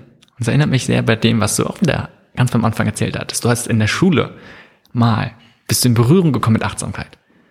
Und gut, und vielleicht hat es dort sofort mit dir resoniert, aber es war nicht so, dass du dann sofort das in die Praxis umgesetzt hast, sondern es ist etwas, was vielleicht manchmal erstmal über Monate oder sogar über Jahre hinweg in einem schlummern. Das heißt, es kann trotzdem, nur weil es nach außen hin keine Auswirkung hat, kann es trotzdem innerlich einfach schon was in Gang setzen und das sind viele so eine Berührungspunkte, die einfach dann eine große Veränderung hervorrufen. Genau. Ja, schön gesagt. ja, das ist was, was ich ähm, sehr, sehr gut finde für jeden Einzelnen auch, der probiert etwas zu verändern, aber auch genauso einfach, um so ein bisschen dem gegenzuwirken, bei Organisationen zu sagen, hey ja, äh, es muss jetzt was funktionieren. Und gerade in Aspekt, ähm, da würde mich auch deine Meinung interessieren, im Aspekt aber von Unternehmenskultur ist es ja nicht so zu sagen, hey, ich mache jetzt die Maßnahme und dann weiß ich, dass das passiert. Und ja, nur weil ich was mache, wird auch unbedingt was passieren, sondern es ist ja einfach nur mal komplex. Und wie gehst du damit um, dass einerseits die Unternehmen möglichst schnell was verändern wollen, aber das möglichst auch irgendwie messbar machen wollen? Weil klar, man will ja wissen, wenn ich etwas tue, will ich auch gucken, was funktioniert und funktioniert es überhaupt. Was schwer ist. Wie, wie gehst du damit um? Ich wirke dem ein wenig entgegen, indem ich mir aussuche, mit wem ich arbeite. Und es gibt einen Grund, warum ich mit Agenturen arbeite. Nicht nur, weil ich selbst in Agentur Fuzzi war, sondern weil Agenturen nicht übermäßig groß sind, oft Inhaber geführt sind, ähm, es eine junge Belegschaft dort gibt. Und das sind alles Gründe, die es mir zumindest theoretisch erleichtern, ein, ähm, ja, so zu arbeiten, wie ich das für richtig halte. Ja, das heißt, nicht darauf zu achten, dass die Ergebnisse kommen, ja, dass die Zahlen stimmen und dass sofort im nächsten Quartal die ähm, Produktivität gesteigert äh, wird und so weiter und so fort. Ja, also ich merke schon in der Zusammenarbeit mit Agenturen, mit den Geschäftsführern, mit den Geschäftsführern, dass ich da ganz anders agieren kann. Finde ich einen sehr wichtigen Punkt auch, dass man sagt, hey, ich habe meinen eigenen Stil, im Prinzip, worauf ich mich fokussiere, aber vielleicht auch die Art und Weise, wie ich arbeite. Und es ist okay, dass es nicht zu jedem passt. Und dann zu sagen, ja auch, nur die Leute, die dazu bereit sind. Es muss einfach passen. Und wenn nicht, dann zu sagen, hey, ja, dann gibt es vielleicht andere. Und das ist völlig in Ordnung. Ich muss nicht jedem helfen und ich kann vielleicht auch einfach nicht jedem helfen. Eben. Und ich habe mich selbstständig gemacht, weil ich diesen Job, den ich davor hatte, nicht mehr wollte. Also das war eine bewusste Entscheidung für etwas Neues. Und ich habe mir natürlich neue Regeln auferlegt und habe mir gesagt, ich mache das nur noch nach meiner Vorstellung. Und ich mache das nur noch, wenn ich Spaß dabei habe. Das heißt nicht, dass es immer Spaß macht. Aber am Ende möchte ich es genießen und ich möchte zurückschauen und es wertschätzen können. Und vielleicht, also, was ich auch mal wieder raus oder es hört sich so an, auch wenn du es nicht direkt sagst, ja. es ist etwas, wo du den Eindruck haben willst, dass es auch etwas Sinnvolles ist. Absolut. Also, was ja. Voll, total, ja. Also, mh, mm, gestern hatte ich eine Veranstaltung. Gestern Abend hier in der Factory. Zwei Stockwerke unter uns. Und bin danach völlig glücklich nach Hause gegangen, weil ich einen schönen Abend hatte mit einer Kollegin und Kollegen zusammen. Wir standen auf der Bühne. Und das sind Dinge, die mir kein Geld bringen. Aber sie begleiten mich auf dieser Reise und ich bin da unfassbar dankbar für. Und denke mir, wow, habe ich einen geilen Job. Ich darf auf der Bühne stehen, vor Leuten sprechen und über Achtsamkeit sprechen. Ja, voll gut. Du hast es schon öfter gesagt, du hast dich bewusst dafür entschieden, aus deinem früheren Job da rauszugehen, im Prinzip eine Cut zu machen. Hattest dann vielleicht eine gewisse Zeit zu gucken, okay, was möchtest du überhaupt? Hast dich dafür entschieden, dich selbstständig zu machen. Und gerade dieser Punkt dann zu sagen, du machst dich selbstständig und dann Aufträge zu bekommen. Und gerade dann im Bereich Unternehmenskultur, wo vielleicht Unternehmen erstmal nicht wirklich so bereit sind, wo es ja viele verschiedene Player gibt, was möglich ist. Wie hast du da Fuß gefasst und zu sagen, hey ja, äh, ich bin jemand, der hat vielleicht in dem Bereich nicht wirklich viel Erfahrung, ja, Berufserfahrung schon, aber es ist jetzt nicht so, dass ich sage, ich habe jetzt zehn Jahre Erfahrung mit Unternehmenskultur dazu fast verändern und zu sagen, oder eine Agentur dazu zu bringen oder ein Unternehmen zu sagen, dass sie mit dir zusammenarbeiten. Was für deine Strategie? Ich hatte unfassbares Glück, die richtigen Menschen zu treffen, die mir geholfen haben, die unterstützt haben, die mir gezeigt haben, was ich machen kann. Hm, ich habe eine Art Mentor, den ich jetzt leider schon länger nicht mehr gehört habe, aber den ich jederzeit anrufen könnte, wenn ich eine Frage habe, weil er seit 30 Jahren ja, Organisationsentwicklung betreibt. Und dann habe ich natürlich meine Kontakte ange, ange, angezapft, die ich noch aus meiner Zeit als Agentur ähm, äh, habe. Und habe gelernt, dass man Jobs darüber bekommt, indem man Vertrauen aufbaut, indem man natürlich auch ehrlich ist und indem man überzeugt, auch wenn man sagt, hey, ich mache das noch nicht so ganz so lange, aber ich kann das und das und das mit dir machen und du wirst sehen, dass es äh, Auswirkungen hat. Und dann merkt man, ähm, wow, okay, da, da wurde man schon wieder beschenkt, weil diese Person einem vertraut und sagt, okay, ja, wir können das gerne mal zusammen machen. Lass uns doch mal zwei, drei Workshops machen. Ich weiß, du hast es noch nicht, du machst es noch nicht lange. Aber ich vertraue dir jetzt da einfach mal. Ähm, und dann schauen wir mal, was bei rumkommt. Ja, das meine ich. Also am Anfang ähm, ist es unfassbar wichtig für alle, die sich selbstständig machen wollen, Leute zu finden, die einen dabei unterstützen. Und einfach, und dann auch natürlich Vertrauen in sich selbst zu haben. Und auch ein bisschen den Mut zu haben, hey, oh, ich kann das. Das ist auch ein bisschen scary und es tut auch sicherlich ein bisschen weh und boah, ich kann in der Nacht vor diesem Workshop nicht schlafen, weil es mein erster Workshop ist oder mein zweiter und vielleicht beim dritten Workshop kann man immer noch nicht schlafen. Aber es ist halt einfach wert, ja. Und es funktioniert, wenn man einfach das Vertrauen hat und diesen Schritt geht. Was dabei gerade auch hilft, ist dann nicht zu sagen, hey, ich mache jetzt gleich das Große und ich mach, jetzt gleich in Change Management oder sowas rein oder probiere jetzt auch gleich das riesengroße ähm, Unternehmen dort jetzt die Unternehmenskultur zu verändern, sondern okay, was könnte ich denn machen? Was wäre denn ein kleiner Schritt, wo ich erstmal Fuß fassen kann? Wo kann ich irgendwie nicht sofort das allergrößte Prozesse zu begleiten, sondern erstmal eine kleine Maßnahme machen, die vielleicht auch einfach für das Unternehmen wirklich kein Risiko ist, sondern mal sagen, ey, einen kleinen Schritt zu machen. Mhm. Total. Und offen sein und mit diesen Menschen sprechen, ja. Und wenn es dein Kunde ist, sprich mit ihm und sag ihm, wie es aussieht. Und er wird dich nicht, er wird dich nicht davon, äh, davon jagen. Ja? Okay. Ähm, was sind vielleicht in deiner Arbeit oder auch so einfach, was du siehst, so die größten Vorurteile in Bezug in der Arbeit mit der Unternehmenskultur? Kann es sein in Form von einfach Außenstehenden oder sonst vielleicht auch von der Führungsposition. Aber wenn es darum geht, was sind Vorurteile, wenn es darum geht, irgendwie in der, mit der Unternehmenskultur zu arbeiten oder die zu begleiten, da einfach was Positives zu verändern. Mhm. So richtig viele Vorurteile fallen mir jetzt ad hoc gar nicht ein. Es gibt nur diese, ähm, vielleicht, vielleicht gibt es zwei Reaktionen, die, die mir ganz häufig begegnen. Zum einen, hey, wow, cool, finde ich echt ein super spannendes Feld. Würde ich vielleicht auch gerne machen. Kannst du mir da irgendwie mal sagen, was für Bücher ich lesen sollte? Also Interesse. Oder die andere Reaktion ist eher ein, oh Gott, da hast du ja was ausgesucht. Ja? Ähm, viel Spaß. okay. Sagst du dann gerade bei den zweiten, wenn ich wenn du sagst, viel Spaß, sagst du dann gleich, ähm, okay, tschüss, äh, das ist dann die Person, mit der du nicht arbeitest, oder probierst du dann dort auch zu schauen, einen Weg zu finden, wie, die, wie du die Person zu dem Thema öffnen kannst. Es geht nicht darum zu überreden, dass sie mit dir arbeitet, sondern einfach zu gucken, hey, ist sie vielleicht doch irgendwie offen und hat vielleicht bestimmte einfach bestimmte Vorstellungen, wie ja, was ist, wie schwer und kompliziert es ist und einfach zu gucken, wie kannst du dir das Thema öffnen? Was ist da dein Weg? Und ich denke, beides ist da völlig gerechtfertigt.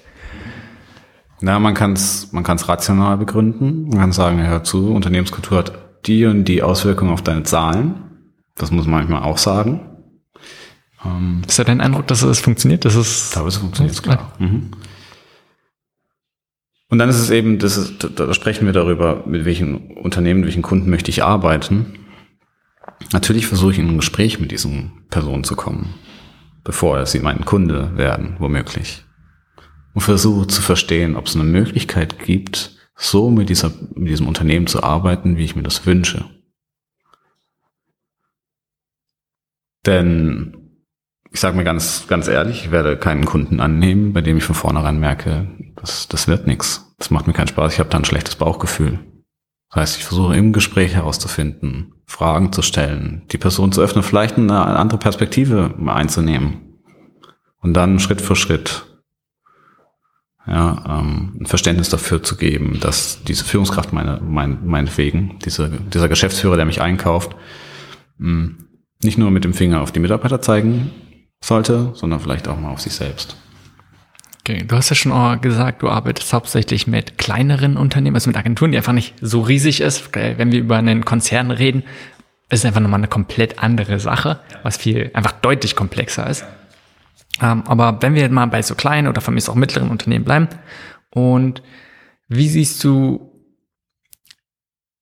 das Thema Achtsamkeit ist nur eine Sache. Und gerade wenn wir jetzt einfach nur am Aspekt Unternehmenskultur aber bleiben, gibt es sehr, sehr viele Punkte, die darauf Einfluss haben. Führung ist ja auch nur ein Aspekt.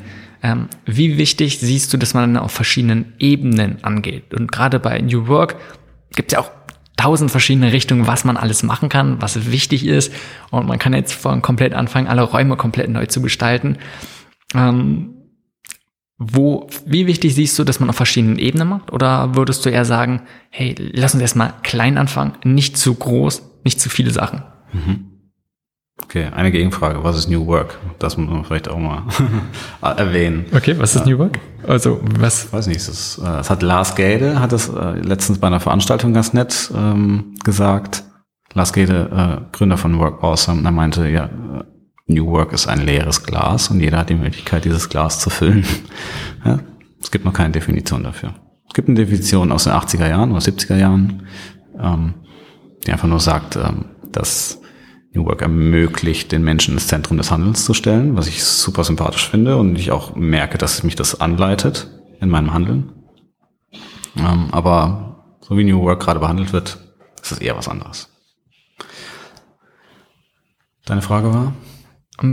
Inwiefern, wie siehst du es, und auch da wieder, ich denke nicht, dass es eine richtige Antwort gibt, zu sagen, sollte man auf möglichst verschiedenen Ebenen kleine Sachen ansetzen oder lieber auf einen kleinen Sachen fokussieren? Also lieber wenige Sachen, dann nacheinander.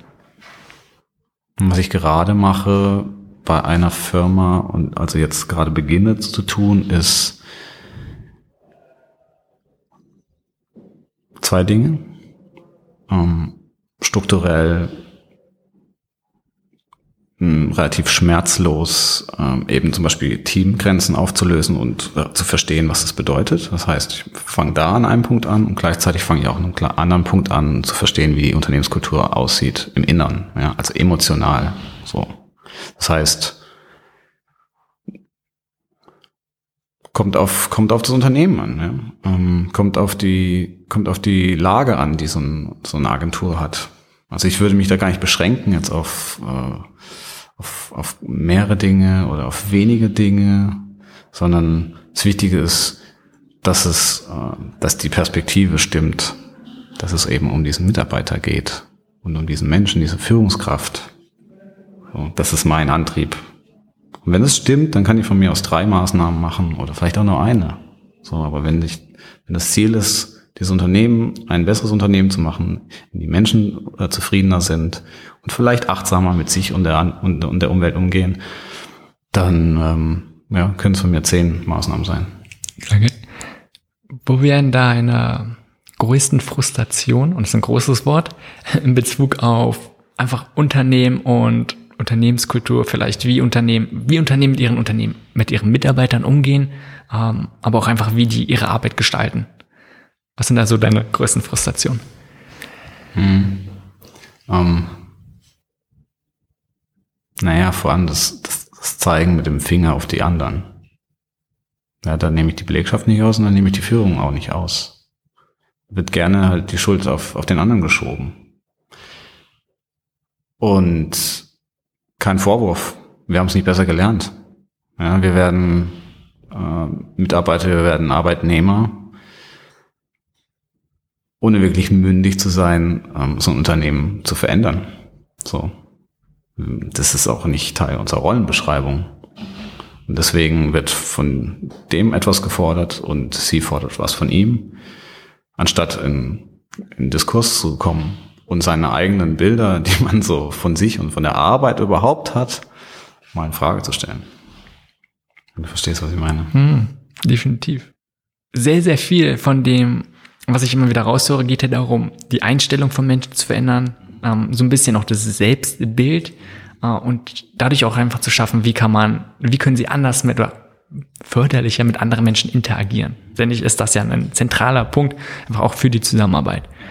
Und wie siehst du diesen Punkt der Trennung von privat und beruflichem Leben? Weil viele Sachen sind ja einfach schon, sag mal, man bringt, genauso wie man in eine Beziehung oder auch in eine Familie, also in eine Liebesbeziehung, ähm, bestimmte Probleme reinbringt, die man mit sich selbst hat, vielleicht. Ne? Keiner ist mit einem vielleicht irgendwie in Reim und man hat einfach bestimmte Themen, die bringt man da rein. Genauso bringt man solche Sachen ja auch irgendwie in den Arbeitskontext.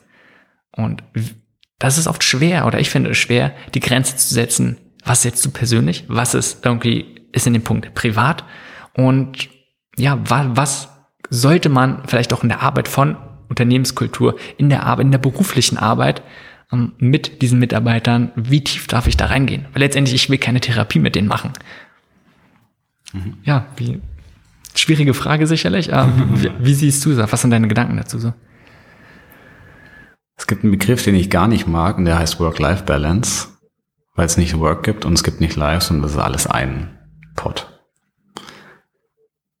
Wenn wir über Achtsamkeit sprechen, dann geben wir diesen Menschen eben ein, äh, ein Tool an die Hand, auch Verständnis dafür zu haben, dass jeder Mitarbeiter und jeder Kollege und jede Kollegin natürlich seine eigene Story in ein Unternehmen mit reinbringt. Und da wollen wir eigentlich auch hin. Ein Verständnis dafür zu entwickeln, dass jeder Mensch eben ist, wie er ist Deswegen sehe ich das Problem eher darin, dass es kein Verständnis in, in, in unserer Wirtschaft gibt dafür. Es gibt keine Akzeptanz. Ja? Also wir als Menschen, wir werden angesehen eben wie Zahlen in, in einer Bilanz oder wie Roboter und wir sollen uns nach Regeln verhalten und am besten unsere persönlichen privaten Probleme zu Hause lassen. Aber es funktioniert nicht. So, ähm, deswegen bin ich eher so eingestellt, dass ich sage, hey, willkommen, ja, bring deine Probleme gerne mit und dann lass uns drüber sprechen, im besten Falle. Das würde ich mir wünschen. Denn ich sitze hier in der Factory und bin zwar selbstständig, aber hier sitzen noch, was weiß ich, 500 andere Personen, die teilweise meine Freunde, teilweise meine Geschäftspartner sind und wir machen auch nichts anderes. Wir sind trotzdem fleißig, verdienen Geld und machen ähm, und helfen anderen Menschen. Gleichzeitig tauschen wir uns aber auch unser Überleben, über unser Leben aus. Und was ist falsch daran? Nichts. Das macht aber auch diese Community hier aus. Ich möchte jetzt nicht sagen, dass jedes Unternehmen die Factory Community werden muss. Aber es funktioniert und man muss keine Angst davor haben, dass man nur, weil man, sagen wir mal, menschlicher wird, dass das Unternehmen darunter leidet. Ganz im Gegenteil. Das sehe ich etwas anders. Okay. Uh, und es geht jetzt so ein bisschen weg von der Richtung von wegen Achtsamkeit. Können wir gerne nochmal zurückkommen. Aber wenn, wenn wir es so ein bisschen weiter treiben und sagt, man baut eine starke Community auf, man hat es vielleicht auch eine gute Unternehmenskultur, was sich ja viele Menschen auch wünschen, wo die Trennung zwischen privat und beruflichen Leben immer mehr einfach verschwilzt, wo es nicht einfach nur Arbeitskollegen sind, sondern einfach Freunde, mit denen man zusammenarbeitet. Und ich kann mir vorstellen, dass es schnell in eine Richtung gehen kann, wo es dann wirklich ein Gefühl von Familie wird, was dann aber auch bestimmte Erwartungen wieder gleichzeitig mitbringt und dann ein, wie, nach der Arbeit willst du nach Hause gehen, was mit deiner Familie machen und nicht mit uns irgendwie jetzt hier ähm, Space abhängen? Hm. Well, das sind, ähm, das muss jeder mit sich selbst ausmachen. Und ich sehe es als Gefahr, was einfach auch eine bestimmte Richtung geben, gehen kann, wenn man über New Work, Unternehmenskultur und sowas spricht und gerade über Community und Freunde. Ähm, okay, ich weiß, worauf du hinaus willst. Ja, natürlich kann das äh, nach hinten äh, losgehen. Und natürlich kann New Work, was ich gerade sehe, kann missbraucht werden. Genauso wie die Achtsamkeit missbraucht werden kann. Und da ist die Kritik ähm, völlig berechtigt, die es an, an Achtsamkeit gibt und die Kritik, die es an New Work gibt, ebenfalls. Also wir müssen, das meinte ich nämlich vorhin, wir müssen diesen Diskurs begleiten, damit diese, damit diese Richtung New Work oder Achtsamkeit und so weiter, dass die eben auch diese Richtung einnehmen, die wir uns vorstellen, damit sie uns eben dienlich sind und nicht der Wirtschaft dienlich sind und nicht vom Neoliberalismus äh, aufgefressen werden, nur damit die Mitarbeiter noch effizienter arbeiten.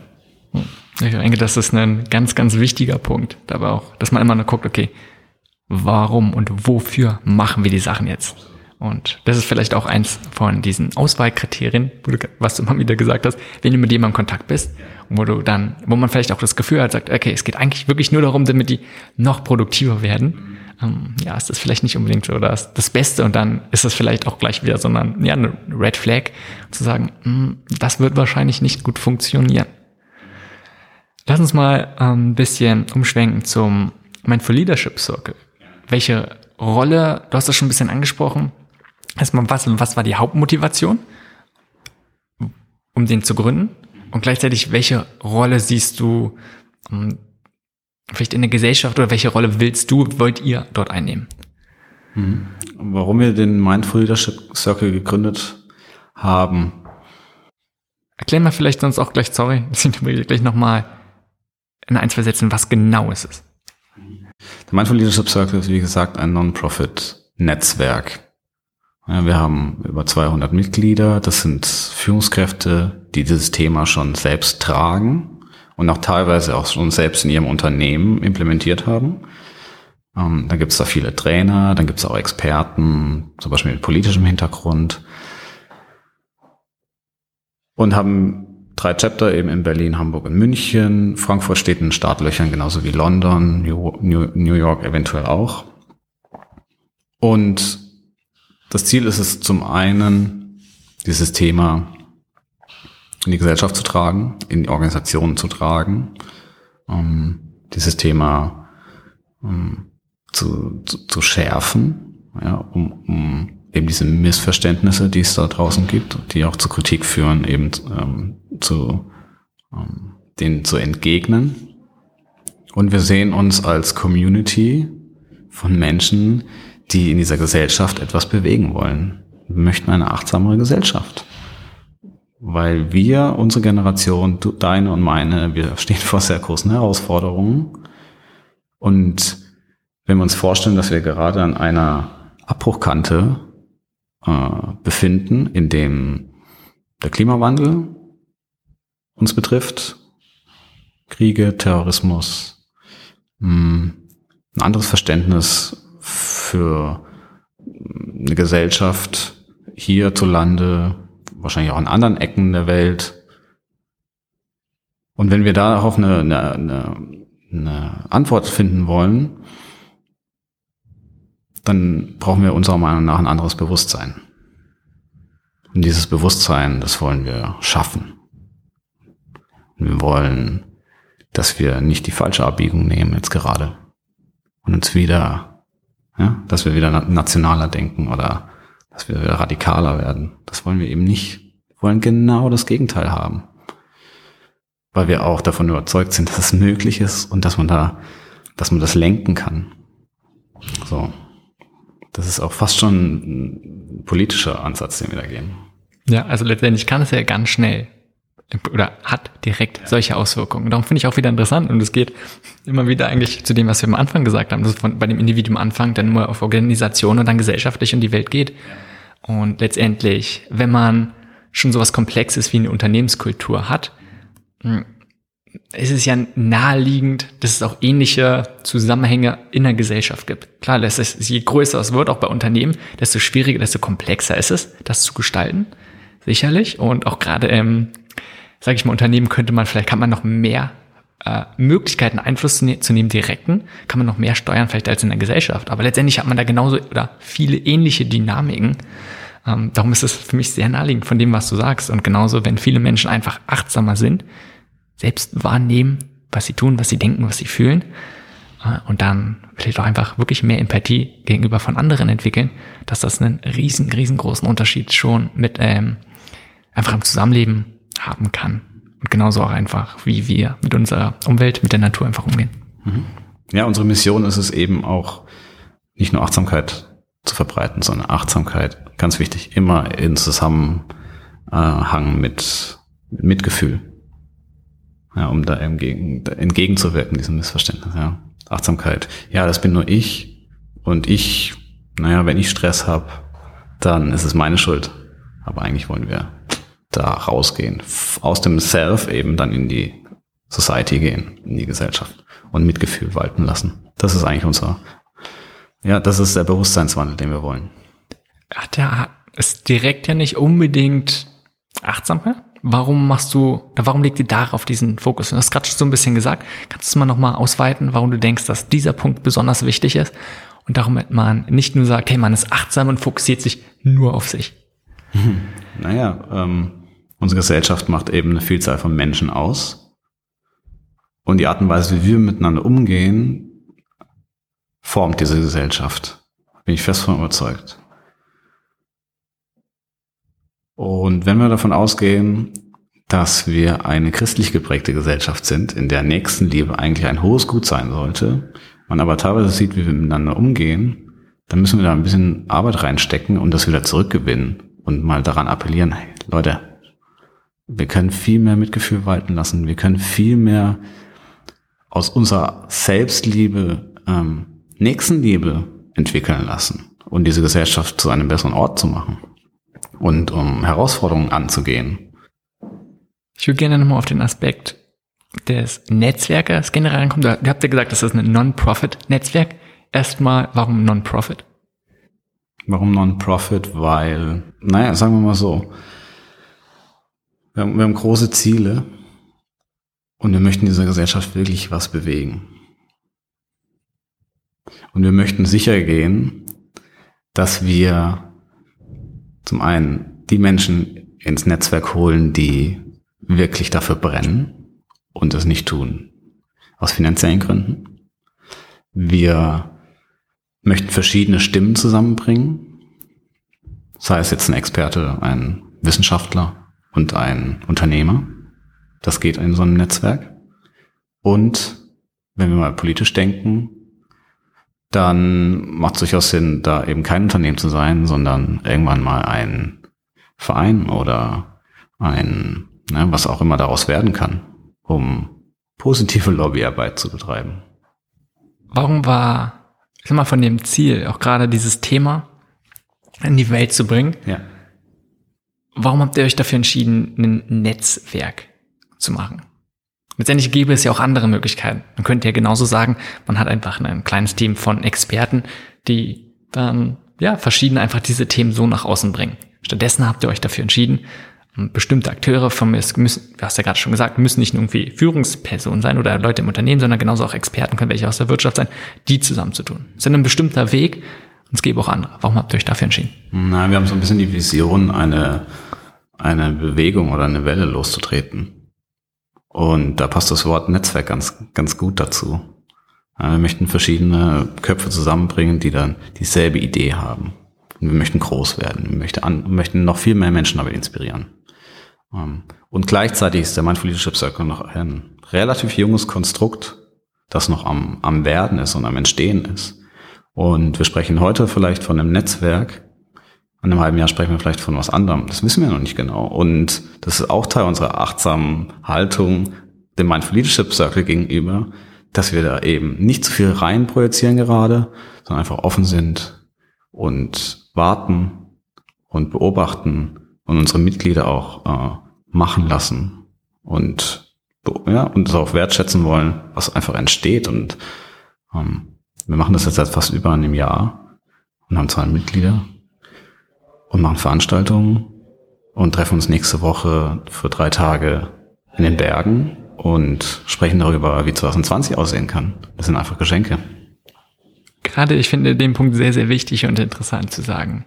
Wenn man etwas gründet, nicht sofort, man muss nicht ein Bild haben, ähm, was es genau ist, sondern ja, es kann sich einfach entwickeln. Man kann schauen, ja, ihr habt eine Mission und ihr wisst sicherlich, wofür ihr steht, was ihr wollt.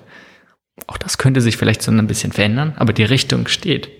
Und dann, jetzt ist es ein Netzwerk und vielleicht wird es was ganz anderes, weil sich irgendwie entwickelt, vielleicht weil auch irgendwann was ganz anderes gebraucht wird, dass man einfach mit diesem Mindset auch wieder mit dieser Einstellung rangeht, nicht zu sagen, man muss es in der Form pressen, sondern ja, es ist etwas Organisches, was Lebendiges, was sich irgendwie entwickeln kann, was ja, ja auch eine gute Haltung gegenüber der Unternehmenskultur ist, um mhm. da wieder zu kommen. Nicht zu sagen, auf dem Reißbrett, ja, äh, das sind unsere Werte und so sieht das Zusammenleben aus und so muss es sein, sondern hey, es ist ein lebendiges System und das wird sich auch ständig immer wieder entwickeln. Und es ist eine Arbeit von jedem einzelnen Teilnehmer dort drinnen in diesem, von dem System, ähm, zu gucken, es zu gestalten und da auch irgendwie teilzunehmen.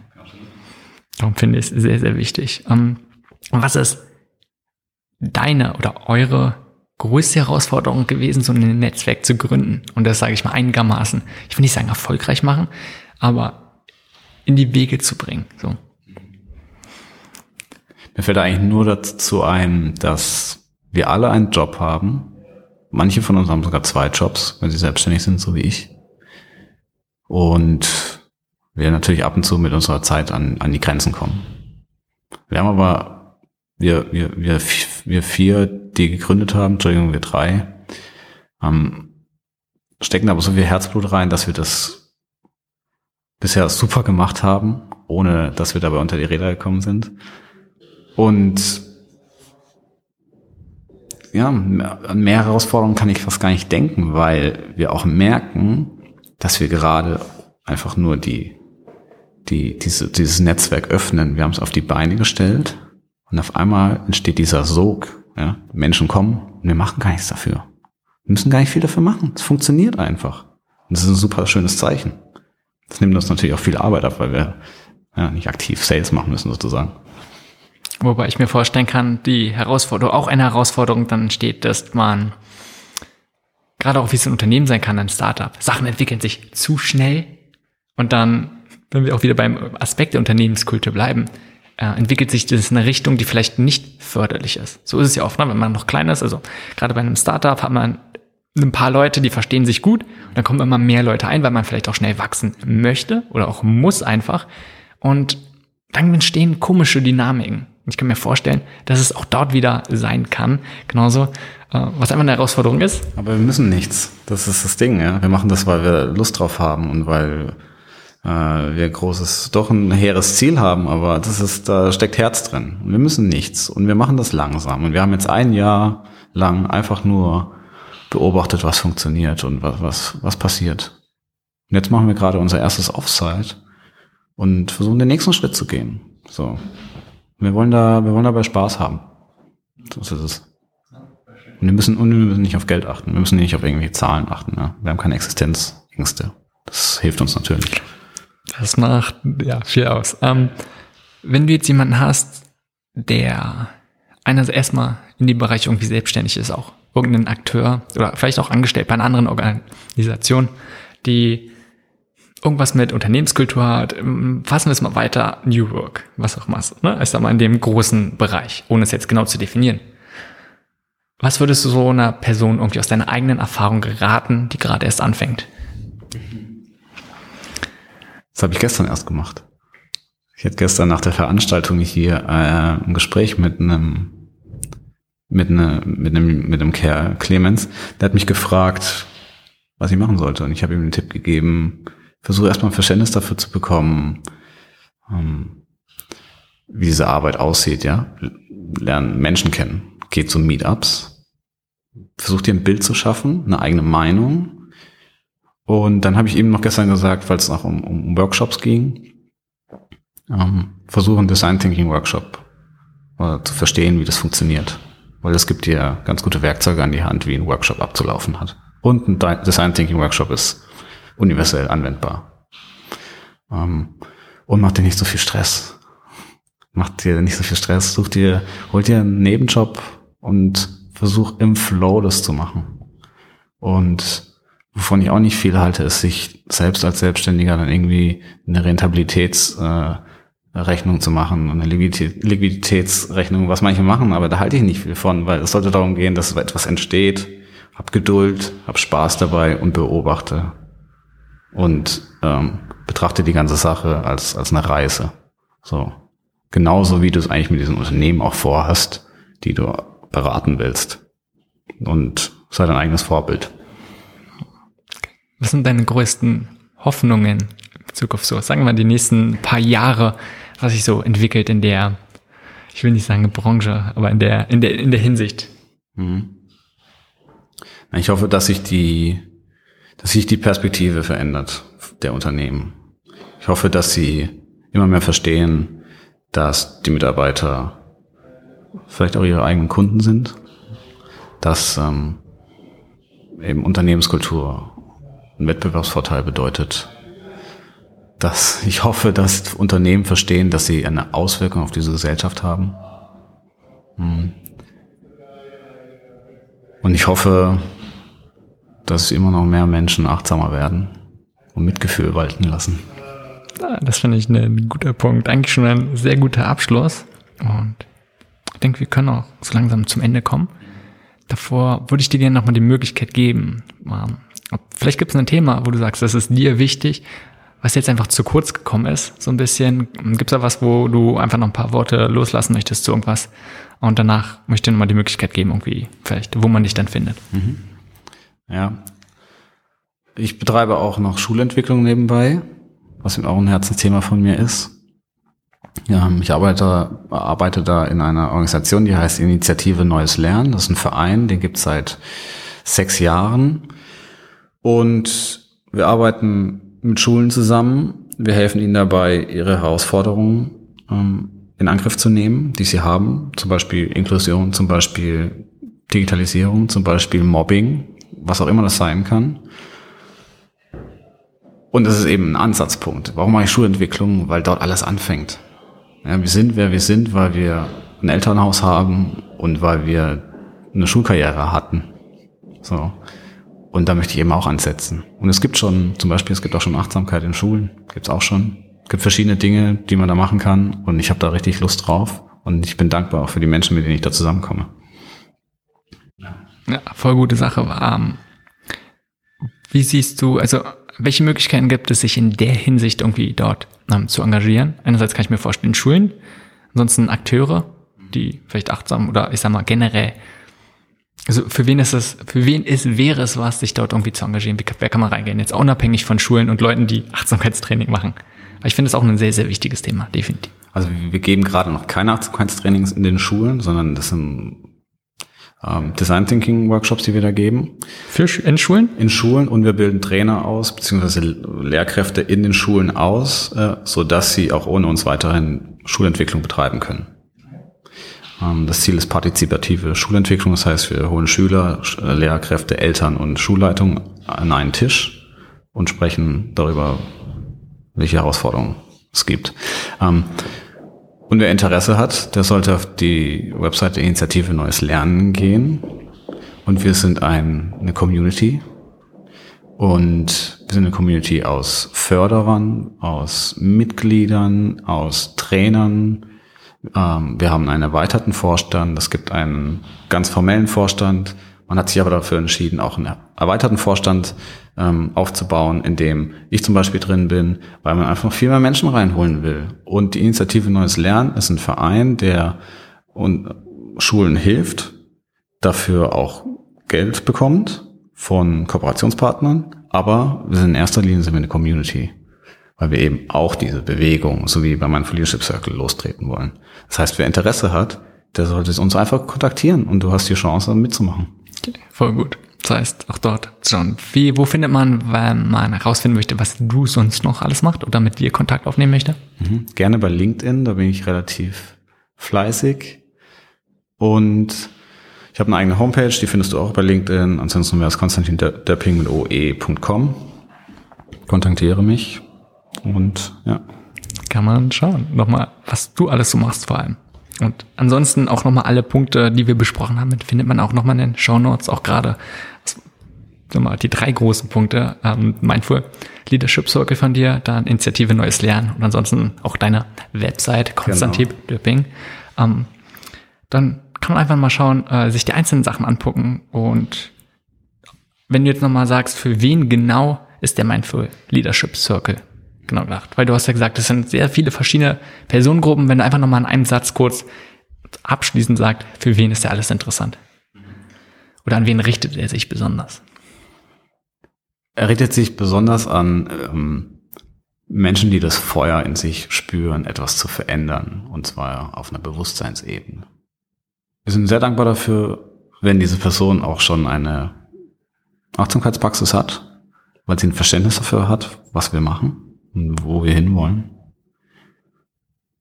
Und selbst wenn das jetzt gerade nicht der Fall ist und du zuhörst, dann nimm einfach Kontakt mit uns auf und wir laden dich zu einer Veranstaltung ein oder zu einem unserer Stammtische und dann kannst du uns einfach kennenlernen. Ja, wir sind ein offenes Netzwerk und ja, wir freuen uns, dich kennenzulernen. Voll gut. Also Konstantin, vielen, vielen Dank, dass du dir Zeit genommen hast und dass du mir einen Einblick gegeben hast in all deine Themen und zu Erfahrungen. Vielen, vielen Dank. Das war Changemaker. Um mehr über die besprochenen Themen dieser Folge zu erfahren, klicke den Link in den Show Notes. Besuche www.simonmcschubert.de. Dort erwarten dich nicht nur Artikel und weitere Podcast-Folgen, sondern auch kostenlose Online-Kurse, die dich unterstützen etwas zu verändern. Bis zur nächsten Folge.